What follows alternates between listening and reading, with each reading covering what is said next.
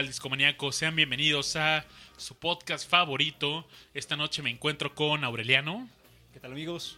Rash Pro ¿Qué onda muchachos?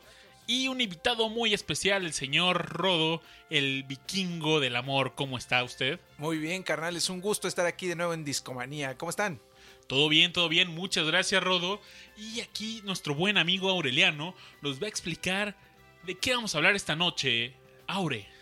Pues fíjense amigos que hoy tenemos tema pesado porque vamos a hablar de hard rock. ¿Qué exactamente hard rock? ¿A qué suena? ¿Con qué otros géneros lo podemos equiparar? ¿Con, qué, con cuáles no?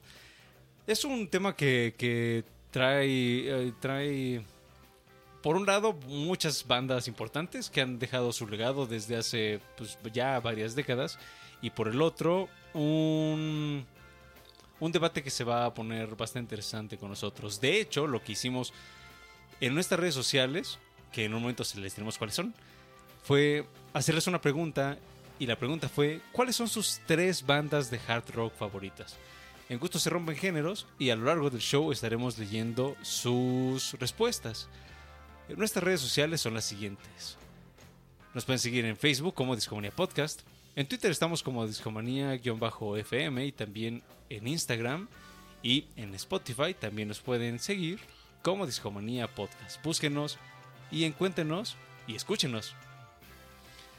Pero mm, ya entrando en materia y mm, sin más que agregar, yo tengo una pregunta para la mesa. ¿Qué entienden ustedes por hard rock? Seguramente lo habrán escuchado en algún momento de su vida, entonces, em, Babis, ¿te, gu- te gustaría empezar con, con tu atinada respuesta? ¿O qué entiendes tú por, por hard rock? ¿Qué es el hard rock? Es difícil contarles qué es exactamente, pero les voy a dar mejor algunas características que para mí toda canción de hard rock debe de tener. Como estamos escuchando de fondo está el Wet Ted Nugent. Una canción de hard rock necesita un intro poderoso, una vocal fuerte, pero una guitarra distorsionada. Es muy importante en esta receta. Esa pizca tiene un acompañamiento de un bajo y una batería ahí llevando eh, el ritmo. Mientras movemos la cabeza, el vocalista está llevando el liderazgo, este, te, va, te va llevando a lo largo de esta canción. Y después llega algo maravilloso, que es el solo de guitarra. Una canción de hard rock sin solo de guitarra no es una balada más, necesitas un solo de guitarra. Rash, ¿tú cómo definirías este, este género o subgénero? Bueno, con- concuerdo con Babis que, que la guitarra distorsionada y las vocales tienen que estar presentes. Sin embargo, pues también tienes que tener bataca y tienes que tener un bajo, pues si no prominente, por lo menos tiene que estar ahí, ¿no? Eh, es algo que no necesariamente se cumple en otros géneros.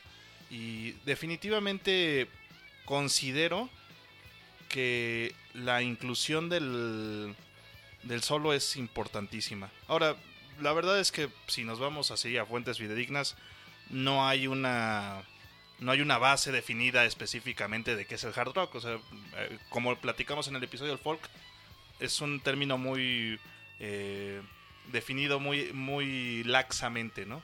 No tienes tanto así definición de diccionario, por decirlo así, ¿no? Pero considero que con estos lineamientos, pues sí podrías decir, ah, ya sueno hard rock, chavos. Ya sueno hard rock. ¿Para ti qué es el hard rock, Rodo? Sí, ve- vemos a Rodo con cara de, "Ah, yo sé, yo tengo acá. Yo sí sé, chavos. Tengo, tengo una, un pensamiento acerca de hard rock para definirlo. Eh, yo diría que es eh, este género, esta corriente que te hace vibrar el estómago con, con todos los sonidos que involucra. Ya lo acaban de comentar aquí el buen Babis y Rush. Una guitarra distorsionada, con, un distor- con una distorsión que como que recae en el estómago y, vibra tu, tu- No te sientes tu diafragma. Es, es ese tipo de música que tiene una batería, pues con un ritmazo, así, el, bombo, siempre muy marcado, todo, todo lo que se hace con las, con las baquetas, siempre muy marcado, un bajo que a, veces eh, se alcanza a distinguir muchísimo, también a veces distorsionado, eh, y una, una voz aguda, como, como si te estuviera gritando, pero armoniosa a la vez. Eh, Todo eso combinado para que sientas que tu cuerpo vibra. Eso para mí es el hard rock y creo que es lo que le da el hard al rock, que, lo hace duro en este sentido de, vaya, es tan duro que tu cuerpo retumba. Eh, Así tan, tan potente, tan grave, tan... Es una mezcla padrísima y yo para, para mí es eso, el hard rock es, es el rock que te hace mover la cabeza y el estómago te hace hacer en tu estómago. Te hace vibrar, ¿no? Exacto, que te hace vibrar. A mí me gusta pensar que eh, eso es el hard rock. Probablemente, como dijo aquí el buen Rash, hay una definición a lo mejor más técnica o quizás no hay algo preciso para definir el hard rock. Y me gusta que cada quien tiene un pensamiento así muy único. Eso me gusta siempre, estar aquí en Discomanía. Entonces, yo creo, yo diría que es eso. Yo diría que es eso, el hard rock, lo que te hace vibrar en la boca del estómago y que pierdes la cabeza y te dan ganas de soltarte la greña, quitarte la playera y, y brincar. Claro, te hace mover el puerquecito, ¿no? Sí, Eh, o sea- yo estoy escuchando esta rola de fondo y ando... y te dan ganas de, pues, de cuerarte, hombre. Aure, ¿a ti qué, qué es el hard rock para ti? Pues creo que yo no les voy a dar una definición, sino que más bien voy a poner una canción. Voy a poner una canción. Y Predica Curioso. con el ejemplo. Curiosamente, eh, en 1969 Led Zeppelin, va a sacar dos discos, el Led Zeppelin 1 y el Led Zeppelin 2. Ah. Los dos salieron en 1969, entonces podemos decir que este es su año. Y quisiera poner una canción que se llama Heartbreaker, que es del número 2. Vamos a escuchar esta, esta rola y creo que tiene algunos elementos característicos de este hard rock originario, que es el hard rock sesentero. Ya en el- ahorita que volvamos lo platicaremos más detalle, ¿no? Pero es ah, está profundamente atada a sus raíces bluseras, como buen rock y como buen rock and roll antes, Mm, pero le está dando esa potencia que todos acá ya han venido mencionando. Entonces vámonos con con Heartbreaker de Led Zeppelin. Thank you.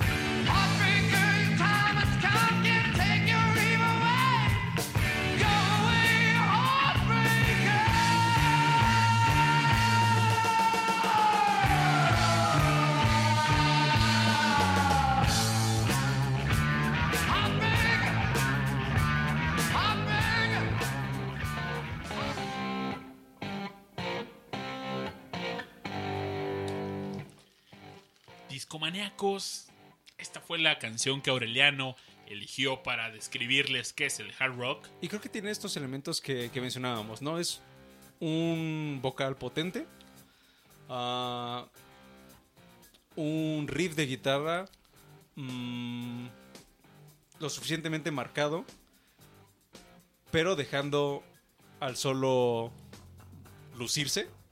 Brillar absolutamente. Una batería bastante potente también. Y potente me refiero a que le están pegando muy duro. Sí, Ah, y esto viene desde The Who, ¿no? Por ejemplo. Pero mencionamos a The Who. Pero antes creo que sería conveniente pues poner un poco más de contexto de qué onda con el hard rock. Porque es más bien algo que fue evolucionando a finales de los 60 Es correcto, mi estimado Aure. Llegan los 60 Para esto la década anterior nos había dejado un poco de blues, un poco de rock and roll, un poco de jazz, swing. Llegaron los 60 con mucha fuerza y en ese momento el término hard rock y heavy metal eh, solían ser intercambiables, no había mucha diferencia.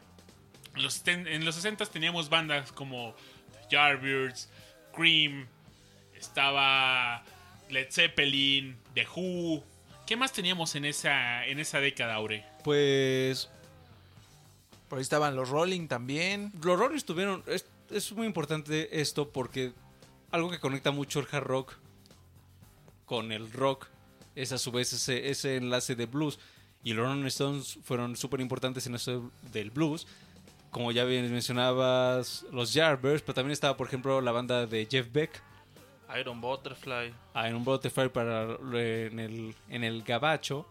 Ah, y en general, o sea, si ya nos ponemos a, a hablar de bandas icónicas que, que hicieron que esto evolucionara, pues los propios Beatles con Claro. Helter Skelter, que es una canción que ellos dijeron queremos que suene duro, Fuerte. fuerte. Entonces todo eso estaba ahí ebulliendo, estaba la mezcla del blues, por ahí unos que querían sonar duro, que podemos decir que es de Who, los primeros, y luego Beatles dicen, ah, pues nosotros también podemos sonar duro, y ahí se estaban dando los trancazos, ¿no?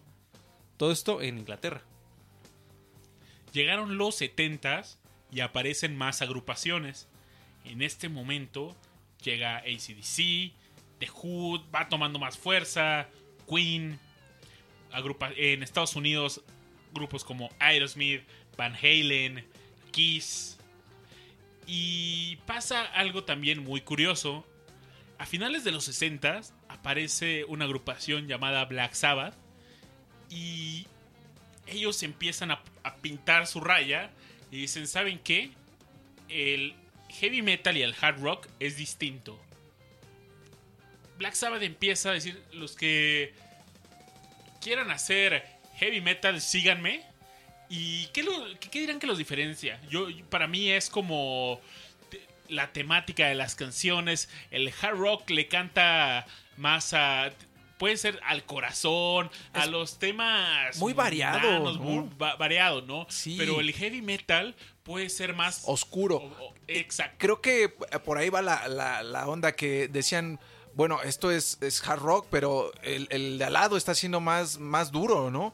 Pues nosotros tenemos que ser los más duros. Y en ese sentido yo creo que la respuesta que encontraron, bueno, si queremos ser más duros, no solo tenemos que tocar duro, sino tenemos que tocar Temas oscuro, Ah. como espantar a la gente, ¿sabes? Eh, que nos escuchen y digan, ay, vaya, esto sí es duro, esto sí es pesado, es heavy, ¿no? Eh, Y creo que por ahí va, a, a lo mejor fue así, ¿no? Pu- Pudo haber Exactamente, sido. exactamente. Entonces esta banda le empieza a meter más volumen, le empieza a dar más intensidad a su música, mientras que en el hard rock toman esta identidad del rock and roll, el blues, el swing y se pintan esa primera frontera. Quizás las, o sea, las tres bandas claves aquí son Black Sabbath, que ya mencionábamos, Sí, Led Zeppelin, que ya mencionábamos, y otra que no hemos mencionado, que es Deep Purple. Claro, por supuesto. Que ellos, su primer disco es, según yo, en el 69 o por ahí. Si no, ahorita les corroboraremos ese dato. Estas tres bandas marcaron el camino y también es importante decir que las tres son inglesas. 68, gran año para, para la música rock, gran año para Y algo que, la música en general. ajá, o sea, Sí, ¿eh? algo que, que distingue también estas tres bandas, al menos en sus primeros dos discos, es que todavía coquetean con el psychedelic rock.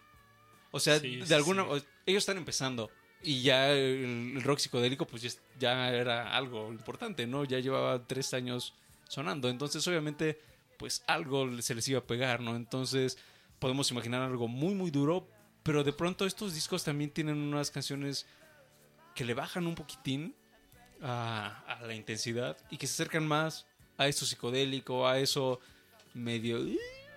llegó una década más y estas agrupaciones que nacen en los 70s, digamos que empiezan con un sonido ciertamente plano. eh, había pocas diferencias entre ellas, tenían su estilo y todo, pero en los 80s muchas de estas agrupaciones encontraron una nueva fórmula para su música y cambiaron. Por ejemplo, no es lo mismo el Aerosmith que inició en los 70s con este con estos éxitos, por ejemplo, de Dream On, y de repente empiezan con algo más ruidoso como Toys in the Attic, eh, llegan los 80s y empiezan a algunas agrupaciones a entrarle a esto que se llama el glam metal, como fue Bon Jovi, Def Leppard, también aparece el pop rock, Es que- y también algunos que estaban con otros sonidos regresaron al hard rock y empezó este intercambio entre géneros. En los 70 pasaron algunas cosas importantes. Por ejemplo, el glam rock era algo que surge a principios de los 70, ¿no? Pues estaba el mismísimo David Bowie. De alguna manera, pues estaba evolucionando. Y en los 80 pues ya estaba. O sea, la competencia era algo con muchos sintetizadores, con mucho. ¿Saben? Que, que está bien votando, por ejemplo, hablando de, de Black Sabbath. Black Sabbath con Ozzy en la cabeza, pues sí, se fueron por el heavy metal, ¿no? Pero una vez que sale Ozzy y entra Dio, eh, pues cambian de, de rumbo y se vuelven más Sí. hard rockeros, ¿no? Dejan de hablar tan de, temas tan oscuros y tan pesados para hacerse un poco más hard rockeros. Y O sea, que- to- todo el mundo hace y deshace en esa época. Y que Dio es gran ejemplo también porque él, pues sí, realmente siempre tuvo este estilo como jarroquero toda su vida y una voz que, yo no sé ustedes, pero cuando escuchas a Dio, a Ronnie James Dio, tienes que estremecerte muchísimo, la verdad. Es un ¿eh? hecho. Y hablando de, de todo esto que venimos hablando, del glam, pues surgen bandas ya con eh, en el exagerado del glamour, ¿no? Eh, Que como lo son este Twisted Sister, que fueron de los primeros en pintarse la cara, delinearse las cejas y ponerse estos, estas, ¿cómo se llaman? Estas sombreras de americano con medias. Entonces empezó a hacer una mezcla súper chistosa que increíblemente despertó mucha, eh, mucho odio, mucho... em, no fue tan aceptada al principio, pero a la vez también gustó muchísimo. Tan así que hasta hace un par de años, cuando Twisted Sister todavía estaba de giras, pues llenaba los estadios, llenaba los escenarios completamente y los seguidores que tiene son muchísimos. El mismo caso, y creo que una de las bandas más notorias de esta corriente glam metal, pues Motley Crue, Motley Crue, claro. por supuesto que, que es, es la banda más notoria por todo, todo lo que eh, estaba alrededor de ella, además de pues de estos eh, leggings, bueno, no eran leggings, eran me- El literal es me- de cuero. Mayones. cuero, mayones, pero o sea, es que era muy pegado, ¿no? Y incluso este por ahí hay historias de que eran de la hermana de uno, o sea, que uno le agarró a la hermana y eh, pues dijo, pues se me ve mejor a mí. eh. O sea, eh, eh, una banda muy notoria y muy loca. Que, que yo creo que ahí fue cuando de- de- detonó el, el glamour y se convirtió en, en- en libertinaje absolutamente, porque sí había mucho éxito, había mucha, eh, muchas cosas que envuelven al éxito, como pues sí, el exceso y el exceso en, en- en- en cosas como el alcohol, que viene muy de la mano, eh, con el rock and roll también, eh, y las mujeres, por supuesto, e- etcétera, etcétera. Pero Oh, le llegó su respectivo freno. Llegaron los 90, chavos. Llegaron los noventas Y con ellos... y con ellos llevó el hip hop, el, El grunge. pop, rhythm blues y aparecen algunos géneros como el grunge, el Britpop, que me atrevería a llamarlos como una siguiente evolución del rock. Eh, Este árbol tiene nuevos brotes y aparecen estos géneros. Entonces llegan agrupaciones como Nirvana, Pearl Jam, también el hard rock Soundgarden, por ejemplo. Soundgarden, pero también hay quienes siguen fuerte y llega, por ejemplo, Guns N' Roses con mucha fuerza.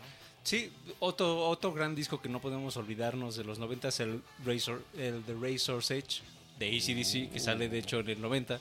Y bueno, Ozzy Osbourne ya estaba como Ozzy solista y saca el No More Tears. Ese es del un 91. gran disco. Hasta me dio un escalofrío, eh. perdón que, que comente, Aure, pero me dio un escalofrío nada más de escuchar el nombre. Kiss, creo que en los noventas ahí tiene grandes discos, grandes rolas, la neta no lo que no habíamos nada mal. mencionado Kiss, por cierto. Que también, y que ahorita hay un. Bueno, es que Kiss tiene un montón de discos de, de Best of Kiss, así que hay un disco por ahí que lo acabo de ver en, en- en una de estas tiendas de discos que todavía existen, este de Kiss World, algo así, y es lo mejor de Kiss por como quincuachava vez. Entonces, pues si pueden y son fans, dénselo también porque es una gran banda. Y ahora, Rodo, tú que tienes la palabra, quería pedirte que seas tú el siguiente en recomendar la canción que vamos a escuchar aquí con los discomaníacos. ¿Y cuál sería, amigo? Pues mira, yo la verdad, hay una canción que engloba todo esto que, todo esto que estamos comentando y esa es Running with the Devil de Van Halen, que ícono, ícono, ícono Van Halen, ¿eh? Aquel que no le guste Van Halen, Tabla. pues sí tabla, la verdad, ahora sí tabla. Pero yo les recomiendo, esta es la recomendación de Rodo el Vikingo de la noche, Running with the Devil. La canción está en la rocola y vámonos con ella.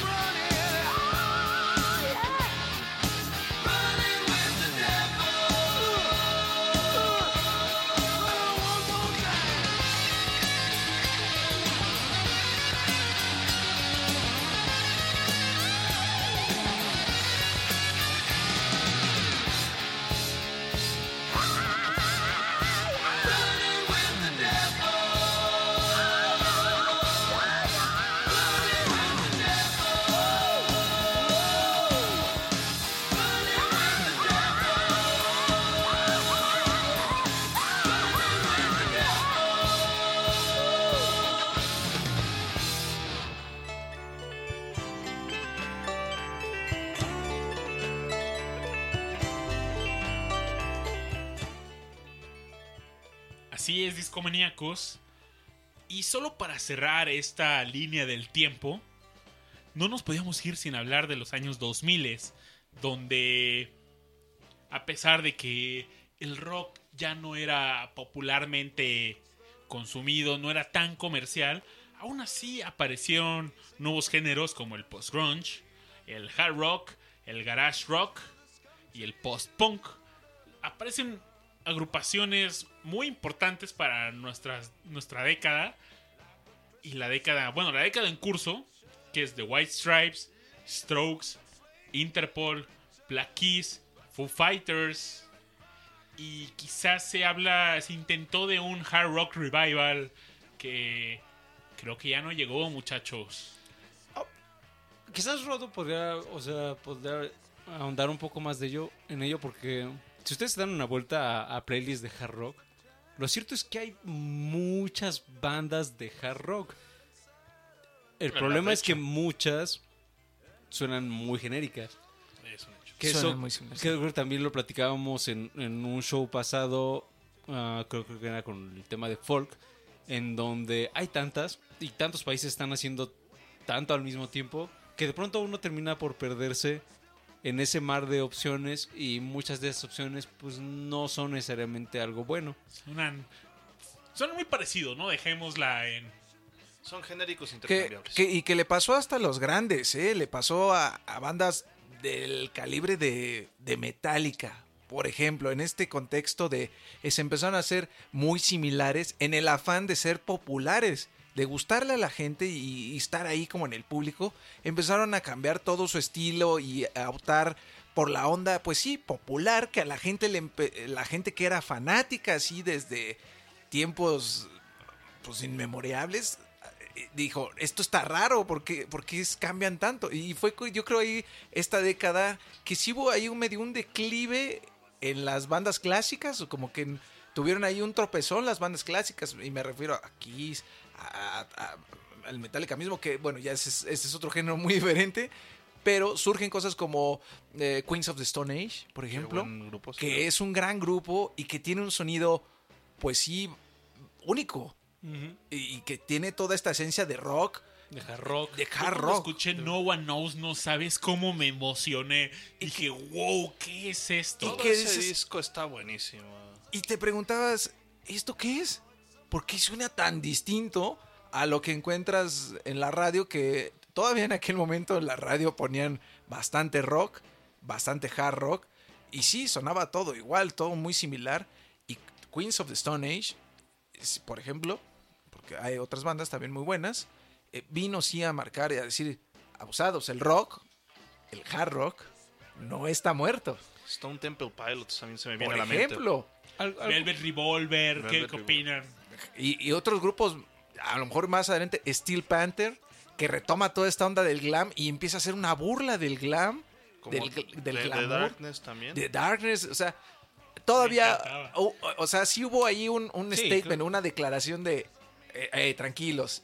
Ay, sí, el rock se tropezó, pero no se murió, vaya, vaya, está reviviendo con esta, estas genialidades de músicos que nos dieron una gama de sonidos que muchos recordamos y que traemos seguramente en los dispositivos en los que escuchamos música en la calle. Que ya habíamos hablado de esto cuando platicábamos de los 70s y la transición a los 80s. Muchos eh, grupos y eh, compositores pues murieron en el, en el cambio porque trataron de adaptarse a los sintes, a la nueva tecnología y nada más no pudieron, ¿no?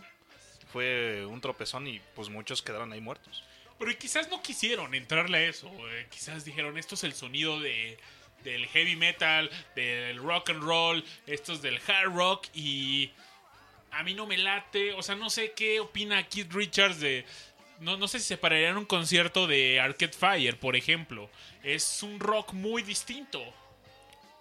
Y pues hay para... Afortunadamente hay para todos. Hay para todos. Y hablando de todos, vamos a leer algunas de las bandas que ustedes nos dijeron en nuestras redes sociales. Recuerden, busquen a Discomanía. Carlos Reyes nos dice Led Zeppelin, ACDC y Black Sabbath. Mariano Mangas, un gran grato amigo, también coinciden. Led Zeppelin, ACDC y Black Sabbath.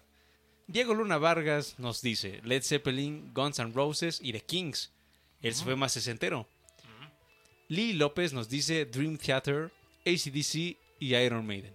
Más adelante seguiremos leyendo eh, comentarios, pero creo que aquí podemos encontrar una ACDC está rudo, chavos. ACDC y Led Zeppelin, lo Sí, mencionaron ¿eh? todos. Eh, pero que son como las bases, ¿no? Los Bueno, pilares fuertes. Led Zeppelin, ACDC un poco después, pero digamos sigue ahí. Yo agregaría nada más a algo que, que me vino a la mente ahorita que mencionaban a Queens of the Stone Age. Y es un subgénero que no mencionamos, que surge en los noventas, que es el Stoner Rock. El Stoner. El Stoner Rock también estaba sumamente basado en el heavy metal, en el Hard propio rock. hard rock, solo que le metieron un poco de más marihuana ah, y más desierto, pero digamos la esencia era la misma, ¿no? Tenía que sonar muy distorsionado, tenía que tener esa potencia um, y eso terminó por influir a las bandas de 2000 y las contemporáneas. Muchísimo, definitivamente. ¿eh? Hablando del hard rock, creo que es fundamental hablar de los estereotipos. No me gusta etiquetar a, a la banda, pero... A ver, pregunta abierta. Rodo, ¿eres rockero? No, pues yo diría que sí. ¿Estás, estás seguro? Definitivamente. Seguro, seguro, seguro. ¿Tú, Rash, eres rockero? No, no de. Quizá no, no, no de fuera del closet, pero pues, a- o sea, de, de regadera, por decirlo así. Aure, rockero. ¿Te declaras rockero ante el mundo? Sí. Yo también. Pero ¿saben? Si a mí me ven caminando por la calle, la banda no diría ese carnal es rockero. Ródate, quizás tú si traes una buena barbilla, entonces... Y traigo ya la, la cabellera Una también. melena distintiva. larga. ¿eh? Pero en, en su momento, pues también tuve el cabello corto y la barba corta. Y es difícil. Ay, ¿a poco sí te gusta el rock, no? O sea, sí es como de. Sí, ay, sí. Si tú tienes más cara de. En mi caso me pasó al revés. Ah, sí. Si yo de chavo era rockerón. Se traía la mata larga, traía la barba, pues así, de, de hecho hasta de chivito y todo el rollo. Y pues ahorita ya, ya cambiaron mis gustos también. Se vale evolucionar. muchachos. Sí, Entonces, hay estereotipos en el rock. ¿Cómo se imaginan a... Si te dicen rockero, ¿qué es lo primero que... Rodo, ¿qué es lo primero que piensas? Dime. Eh, Pienso en dos cosas y a lo mejor eh, suena hasta estúpido, pero pienso en mezclilla pienso, y pienso en cuero. En esas dos cosas mezcladas en, en la ropa, y no solo la ropa, recuerden que la mezclilla pues es, es una prenda para el trabajo duro, el trabajo de campo, y el cuero, pues ya lo he dicho en, en otros episodios de Discomanía, pues es para la moto. Oye, pero Chicoche usaba overoles de mezclilla. y- Pero eh, Chicoche, por ejemplo... Era ro- rockero Era también. rockero. Y que, que incluso se nos está yendo por ahí este el rock en español también. Que- Claro. Que, que, pues sí tiene un estilo propio por esta onda, este calorcito que le da, ¿no? Que es en español y en latino. La tropicalización de los géneros, muchachos. Exacto. Y cosas como el Rodrigo, el propio Rodrigo, Mm. ese profeta del nopal. Y ahí que engendró a una cosa llamada mandititita. Que, le mandamos un saludo. Pero sí, eh, en eso pienso yo, mano. ¿Saben cuando dicen rock and rollero? ¿Han visto un disco de Jethro Tull que se llama Too Old to Rock and Roll, Too Young to Die? Yo me imagino al rock and rollero. Es ya sujeto mayor de 50 años. Entre 50 y 70 y 60 años. Apenas llegan las canas, pero está la mata larga, empieza a, a grisarse. Puede haber barba, puede faltar, no hay, no hay lío. chamarra de mezclilla fundamental, Preciso, preciso, ¿eh? tatuajes, tenis cómodos. O bota O también. botas, ¿eh? botas, O que bota. Spock, Spock, pongan botas. Esquí, esquí, esquí. El tenis. Ash, Yo, yo me voy más a, pues a una subcultura aquí en, en, en México, que es la subcultura del chopo. Y eh, dentro de todas las contraculturas que existen dentro del chopo, pues el rocker es una de las principales. Eh, algo que también me queda claro es que una de las cosas que yo veo en un rocker es lentes oscuros, que nadie ha mencionado aquí. Claro, ¿no? Y pues, puestos porque está ocultando la cruda de ayer, ¿no? Entonces, porque se la viven echándole alcohol también. ¿No? Es parte esencial del rocker. ¿no? También dicen que lentes oscuros, cuarto oscuro, marihuano Seguro. y que cumplimos nosotros la regla en lo del, lo del alcohol Eh, bastante bien, ¿no? definitivamente, sí, sí.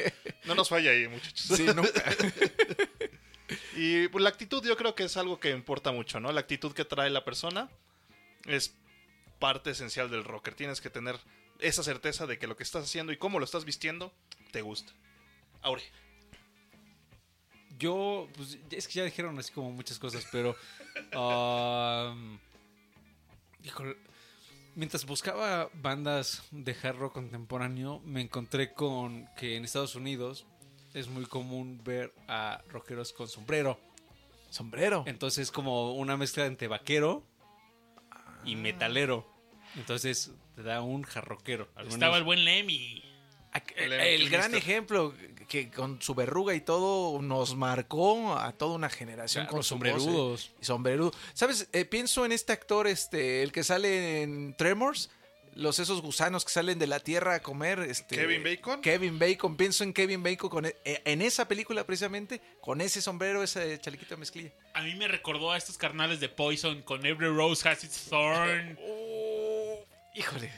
Mira, se estremece Que- uno. Que ese es más bien power ballad, ¿no? Pero Pero también ¿no? tiene, eh, Tiene ahí algo. tiene eso, tiene aquellito que... Exacto, el picocito, ese, ese sabor. El rock and roll te puede, le puede el, el- el hard rock le puede cantar al corazón, por supuesto, puede ser No meloso. no. Ahí está Starway to Heaven, por ejemplo.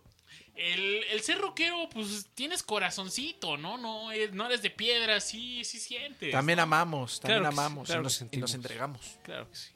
Y para sentir más profundo qué es el hard rock y el rockero, vámonos con una canción. ¿Quién será el, el que siga con Rolita?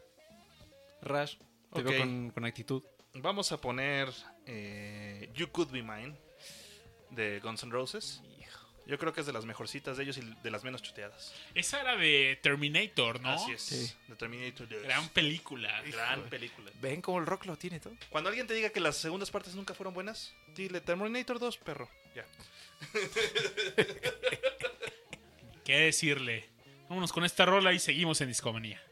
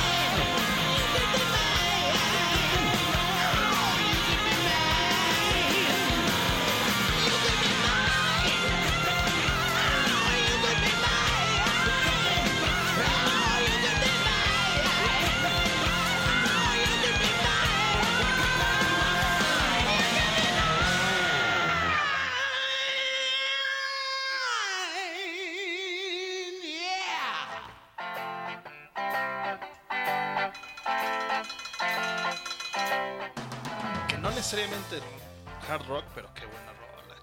Estamos regresando, muchachos. Estamos de regreso aquí en Discomanía y a mí me acordé justo cuando yo estaba escuchando la, la canción de un clásico de, del rockero en su forma de vestir y es playera de concierto. Porque estos personajes obviamente, o sea, ven que Iron Maiden viene cada quincena, pues todas las quincenas han ido a los conciertos de Iron Maiden y así con todas las bandas. Y pues obviamente no se va no se va a privar de las clásicas playeras que venden afuera de los conciertos, ¿no? Entonces, clásico Tour 96, pum.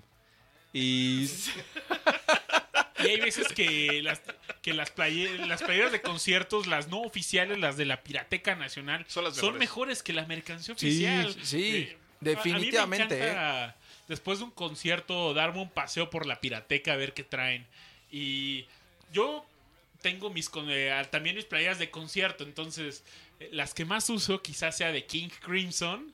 Tengo unas de Alan Parsons Project, que es ya más fresón, pero buen rock. Tengo de alguna pirata de The Beatles, quizás. Yo sabes de cuáles tengo y sí. Una de Aerosmith. Uy, oye, oye, es que, ¿Qué que grandes playeras, no, grandes playeras, la neta. Yo las que más tengo usadas son las de los festivales ya, las del Hell and Heaven. Mm. Tengo una que incluso ya después de que la compré lo reflexioné, dice Corona. En, la- en el estampado dice Corona, porque bueno, Eso es Corona Heaven. Ajá, exactamente. Y entonces dije, ¿por qué compré esto que dice Corona, güey? Parezco yo, este, mesa de una en un antucho. Bartender, ¿no? Exacto. Fíjate que del primer Hell and Heaven donde vino Kiss, a mí me venían los de la pirateca como una mascadita de Jim Simmons.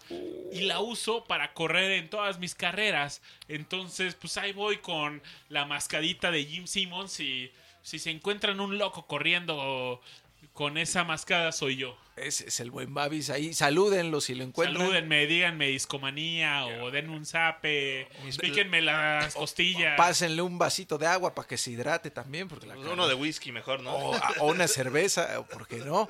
Que nada hidrata mejor que... No, no es cierto. No tomen agua también, pandilla. No sean así con su cuerpo. Yo, yo hablando de estas pla- playeras de conciertos, de las que más tengo son de Paul McCartney, pues, me da culpa, ¿verdad? Y sí, tengo una de las que más usé y que de hecho usé hasta que ya, ya tenía el cuello gastado y, y aún así la sigo usando. Rota. Y- Sí, sí, no, te entiendo, te entiendo, Rash. Es una que nada más trae la silueta de Paul McCartney cuando tenía el corte del Sargento Pimienta. Ah, Una de mis favoritas que ya me había olvidado era una de Joe Satriani, la portada de Surfing with an Alien, pero ya está rota de un costado, pero me, me vale gorro, le sigo usando. Pero está, Nada están más bien, me pongo una playera blanca. ¿verdad? bien buenas para la talacha, esas, esas Sí. que tienen ya el hoyo. Y que Sí. la primera, en mi caso fue una de Motley Crue. La primera, la primera vez que vinieron a México, ahí estaba yo de, de chavo. Y tengo ahí todavía mi playera del Carnival of Sins, que fueron cuando vinieron por primera vez a México, ahí andaba yo. Y gran playera, ¿eh? Ahora tienes playeras de concierto. la mayoría son vitrosas. Y fíjense que Fist bump. sucede que alguna vez fueron negras y ahora ya son como medio... O sea, no sé si sea gris. Es como Pero- púrpura, ¿no? Ajá, ya es un negro que ya perdió la vida. Sí, y se transformó en este como cafezoso, rojizo, púrpura. eh, eh, mira, ahí está, el- ah, exacto, ¿ves? Algo por, algo por ahí medio grisoso. Tra- trae acá no es tan el gris. Babis una, unos calcetines de Yellow Submarine. Qué gran gusto, como siempre, en ropa aquí en Discomanía. Es una maravilla. Ropa y moda en disco. En discomanía. Es, es hora de, de la recomendación especial. Y yo les traigo una rola de una banda sueca. Rodo aquí es quizás el más versado en, en metal. Y quizás podrás estar de acuerdo. pues, tenemos ahí un show dedicado justo a música de Escandinavia. ah, que justo esa zona se hizo así como un. O sea, la zona pues escandinava se hizo como ese centro de metal. Pero. Y sus miles de variantes, ¿no? Pero también hay bandas de hard rock. Muchas. Y, o sea, la, o sea, ahí, se, ahí, se, ahí se van, ¿no? La cantidad de bandas de hard rock con las de metal. Aunque curiosamente, cuando tú dices, ah, música de Suecia o de Finlandia, te sea más fácil pensar en una banda de death metal o de black Gutural. metal. Gutural, sí, sí, sí. Pero hay cosas maravillosas. Incluso hay pop muy bueno por allá. Sí, claro. Metal vegetariano transiberiano. Ex- Ay, saludos al Fur, ¿cómo se llama este? El Fur TV, ¿no? Era Fur TV, gran, gran show. Pero sí, eh, un gran ejemplo y traes una sorpresa. Traigo sorpresa. Es una banda que se llama Graveyard. Son suecos. La portada del disco, ahorita se las describiremos, me parece también una joya. La, la canción se llama The Siren.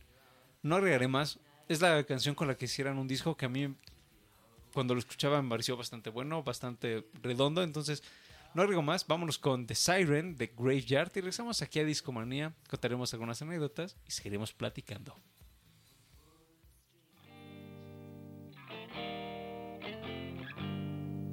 I was captive on a slave boat, rowing through the swamp. They threw me off to the lake of alligators. Eyes were glowing in the dark, and fear was in the air as the beasts were closing in. Panic struck my mind swimming through the mud. Yes, I was swimming through the mud, and a thousand flamingos led my way right into the feast where I was gonna meet my doom. Tonight. A demon came into my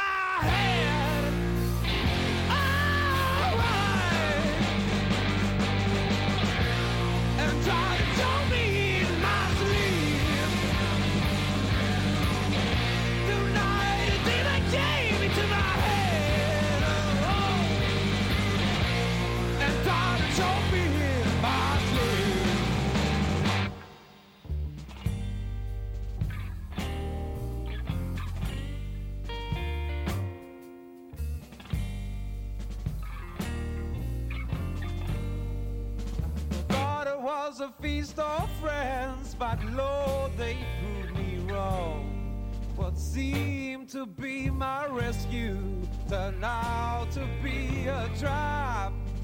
Suddenly I was alone inside that demon's house.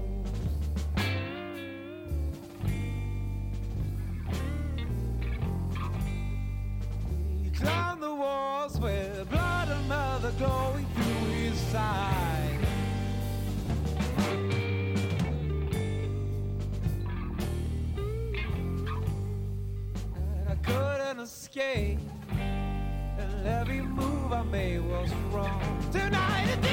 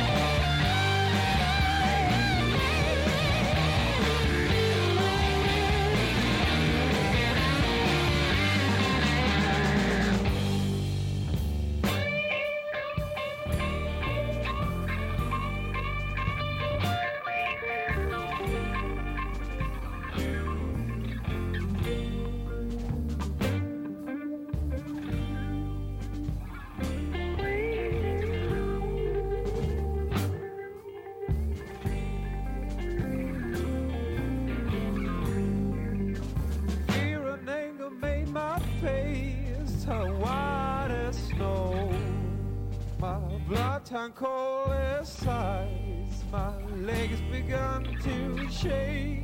There was no way I was gonna let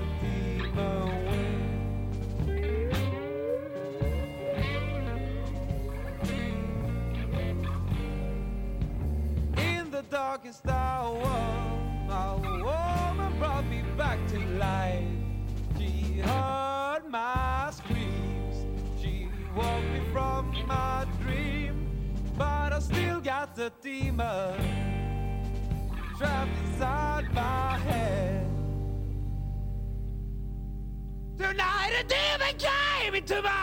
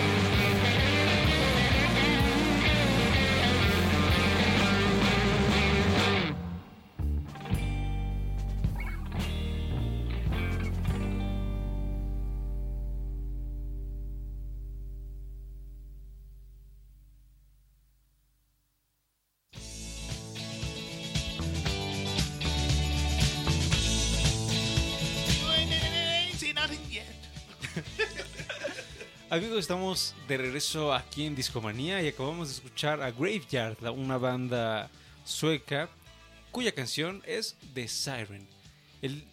La canción viene en un disco que se llama Heisingen Blues, que ahí ya está dando pues la clave perfecta para ese, esa, ligarse a las raíces con las cuales comenzamos el show. Y Rash, tú estás viendo la portada de este disco.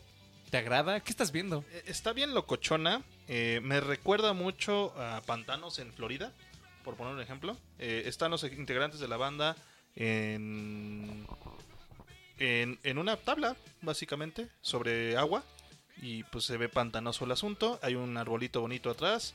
Pero abajo de la del agua, pues hay cosas así como Medio medio oscuronas. Bueno, no están tan oscuronas, digo, hay unas este, medusas ahí felices y contentas, pero por ejemplo, si hay un tentáculo ahí dándole la vuelta al remo, que está alguien jalando y Como que peligro inminente. Ajá, y hay- también hay unos detallitos ahí medio raros. eh, hay uno, yo, yo supongo que es el vocalista, está como tocando algo hacia el viento y es una pirámide que está flotando, que ilumina como si fuera un foquito. Y entre más la ves, más, más detallitos. le- son de esas imágenes que entre más le pones atención, más cosas raras vas viendo en la imagen. La verdad es que está bastante, bastante chévere.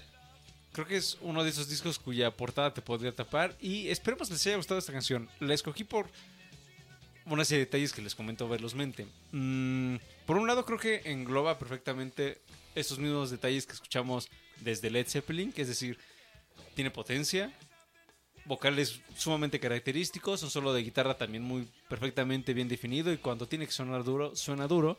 Pero algo que me gustó de esta canción es que de alguna manera como que mezcla esos dos lados que también platicábamos. Es decir, hay, hay momentos en donde como que le baja un poquito y suena un poco más leve, como algunas de las canciones de Black Sabbath, de Led Zeppelin. Es decir, todos saben sonar más quedito, por decirlo de alguna manera. Y esta canción suena quedito, pero también cuando tiene que sonar fuerte, suena fuerte. Y cuando suena fuerte, suena bien. Entonces, esperemos les haya gustado.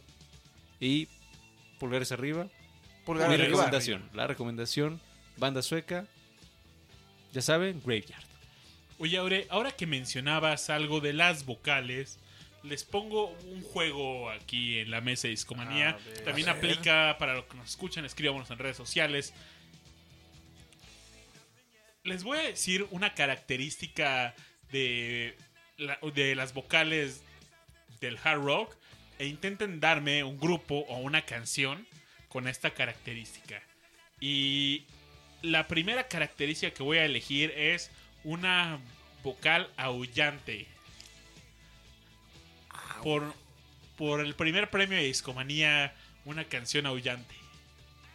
Ah, ¿Alguna? I was made for loving you, baby. ¿Sí se llama así? I was, I was made, ¿no? Más De bien. Kiss. De Kiss con el. uh, ahí está el, está el, el, el aullante. eh, Sí o sí. ¿No? Sí, definitivamente. Ahí es un aullido al amor. Estrellita en la frente, mi estimado Rodo. y aquí tenemos una, caus- una canción aullante. La siguiente va a estar un poquito más fácil. Una voz rasposa. No, no, pues cualquiera de ACDC, muchachos. Mm, claro, por supuesto. Pero. Tengo otro donde quizás entre mejor ACDC. Pero algo más rasposo, algo... Ahí está. Motorhead, Motorhead, claro. Yo, Doble estrellita para yo uno. iba a decir algo como el trío o algo... Que fíjate que ahí me gusta más la voz del Tex Tex, ¿eh? Del muñeco Ah, en paz no, descanse. Me gusta más su tonito, ¿eh? Más aguardientoso. ¿no? Sí, como. Ay, dice, pasa lo Ahí que les estás otra. viendo. Gritos. Gritos. Uy. Pues también ACDC. Ah.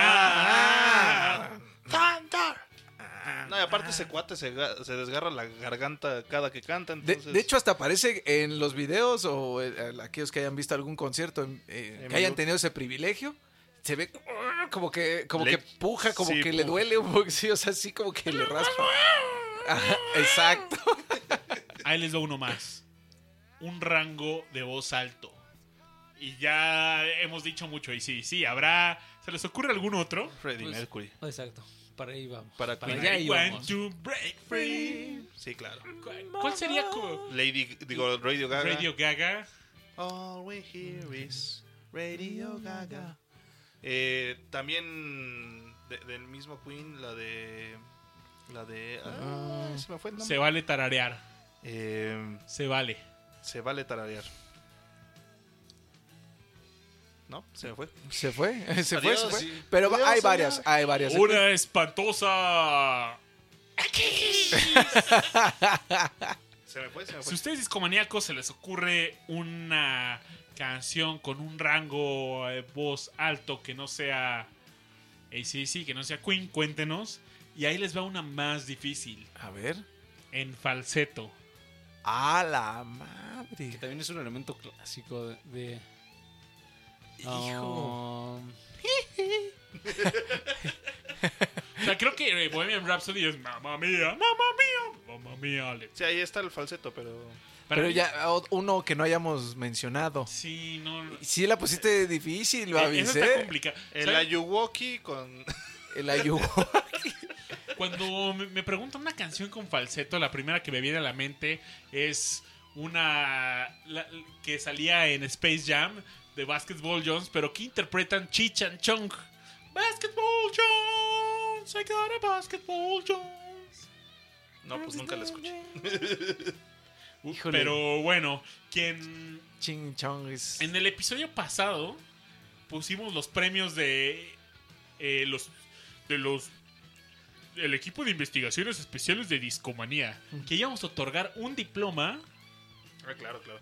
al que nos contestara de quién era un- una portada de que apare- ubicas el álbum de Just Push Play de Aerosmith que sale un robotcito con Mm. un fondo rosa aparece una banda eh, ese robot aparece en el álbum de otra banda nadie nos ha contestado qué banda es ni qué disco ese sigue pendiente pero el nuevo diploma es que nos envíe una canción de hard rock en falsete Uy.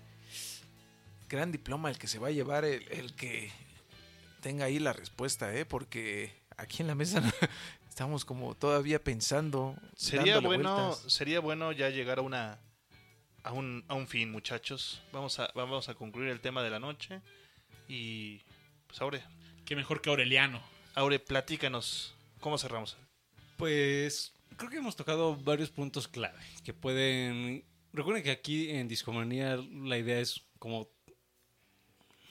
eh, apuntar hacia la luna eh, y que ustedes tomen, tomen su, su propio su propio camino. Es decir, les contamos los orígenes, les contamos que ah, en realidad el hard rock no está tan peleado con el heavy metal, sino que viene parte de esa misma raíz. Son Cada uno tomó su camino, pero al final del día iniciaron igual, ¿no? Y, y yo tengo una anécdota por ahí. que a, mi pa- a mi padre no le gusta mucho el, el metal, pero eh, como él es parte de esa generación que los switchaba así para una cosa u otra, él- por ejemplo, su banda favorita de metal es Grand Funk Railroad, pero Grand Funk Railroad son más hard rock que metal. Pero volvemos a lo mismo, ¿no? O sea, En esa época no había tal distinción. Sí. Exactamente, ¿no? Entonces muchas bandas de hard rock pues le decían heavy metal y viceversa, ¿no? Entonces um, creo que es bueno que tengamos eso en mente y quizás también pudimos ver ah, algunos elementos clave, ¿no? Los guitarrazos, la potencia, esa, ese vibrar de lo que hablaba Rodo, ¿no? Ese ah, que cuando lo escuchas sientes que algo en ti está vibrando, está así latiendo de manera presurosa. Mm, la energía. Mm, quizás algo de lo que quizás no hablamos tanto es un poco de como ah, de todo este tema de, de la lírica, porque también eso fue evolucionando, ¿no? Entonces, por un lado tenían esos orígenes, este psicodélicos y demás, ah, en donde quizás hablaban como de temas fantásticos, ¿no? No sé, por ejemplo, Rainbow hablaba de cosas eh, pues medievales, fantásticas, etcétera. Y, ah, y por ejemplo, la última canción que escuchamos, que es de 2000 post 2010, está hablando de un demonio que le habla a la mente del dude, ¿no? Entonces quizás ahí podemos decir, ah, bueno, entonces no es heavy metal como Black Sabbath porque está hablando de demonios. Gran pregunta ahí, ¿eh? O sea, Entonces, ¿qué podría ser? No es que tal o cual, ¿no? Pero, como también platicamos, muchos otros géneros, subgéneros fueron agregándole a esta evolución, ¿no? Entonces está el stoner rock, está el grunge quizás, está, por ejemplo, en los 2000 no hablamos del nu metal y toda esa onda, Link Park, etc. que también se derivan de- también del- del afectaron. hard rock, o sea, es- Pero eh, pues eso más bien es pegado al rock. Digo, al metal, ¿no? Entonces también por eso no Todo sigue... Eh, eh, Sí, sí, es más pegado al metal, pero como bien ahorita come- comentas, sobre, ¿no? Son como, como que son de la misma madre, por así decir, y, de- y son esos hermanos que sí mucho crecieron, pues sí, jugando juntos, cotorreando en la misma escuela, y de pronto cada quien formó su familia y se fue para otro lado, ¿no? Pero sus hijos pues se llevan entre ellos. Exacto, eh, eh, sí, sí, sí, sí, son, o son sea, géneros interlineados, ¿no? O sea, Exactamente. entonces- están eh, íntimamente relacionados. Por ahí hablamos de los rockeros. Todo el mundo tenemos un amigo rockero. Quizás nosotros mismos somos o fuimos rockeros. Pero al final del día, ustedes son los que tienen la última palabra. Entonces, quiero cerrar este show con la última ronda de participación de ustedes. Y vámonos con lo que los discomaníacos nos dijeron. Azul OC nos dice que sus bandas favoritas son Led Zeppelin, Deep Purple y Audioslave. Eduardo Reyes nos dice Led Zeppelin, Aerosmith y Conan Roses. Pablo Lina nos dice UFO, Rainbow y Deep Purple. Y, Aldo Serafio, que es el último, nos dice, uff, pues Led Zeppelin, Led Zeppelin y Led Zeppelin. Entonces Led Zeppelin es el que gana la contienda de la banda más popular entre los discomaníacos. Es la más, la más concurrida, la más recurrida al momento de hablar del hard rock.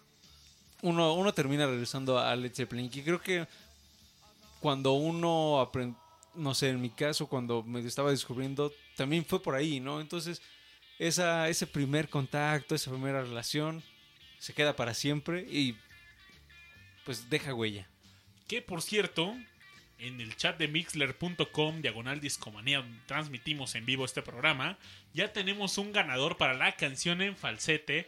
Y también le dijo a Rash la canción que Rash no sabía que. ¿La que estuvo nunca no- pensando? que nunca nos dijo. Pero La que Lalo fue. Reyes le leyó la mente y dice: Tú te referías a Flash de Queen. Efectivamente, sí. Y por otro lado nos pone una canción en falsete que es I Believe in a Thing Called Love de The Darkness. Darkness. I believe in a thing called love. Bueno, así casi todo de Darkness es Hijo. Entonces Lalo Reyes es acreedor al El- diploma. el primer diploma que damos, porque Ajá. Sí, el otro todavía no se lo llevan, muchachos. Lo publicaremos pronto en nuestras redes sociales para que lo pueda poner. si- me lo imagino, si tiene una oficina, yo lo pondré ahí como con el título universitario y Ah, así. el- Ahí pegadito al, al doctorado, ahí donde está ese, ese bonito diploma de medicina, ahí es donde va a ir este, este diploma de discomanía, hermano. Y Discomanía te va a otorgar ese diploma. Pero Aureliano, llegó el momento de despedirnos, ¿es cierto? Así es, amigos. Síganos en nuestras redes sociales. Busquen Discomanía Podcast. Y ahí encontrarán buena música, buena charla y sobre todo buenos amigos. Vámonos con una última canción, mi querido Avis. Discomaníacos, nos vemos en el infierno. Esto fue Discomanía. Y nos vemos la siguiente semana. Chao. Tchau. Bye.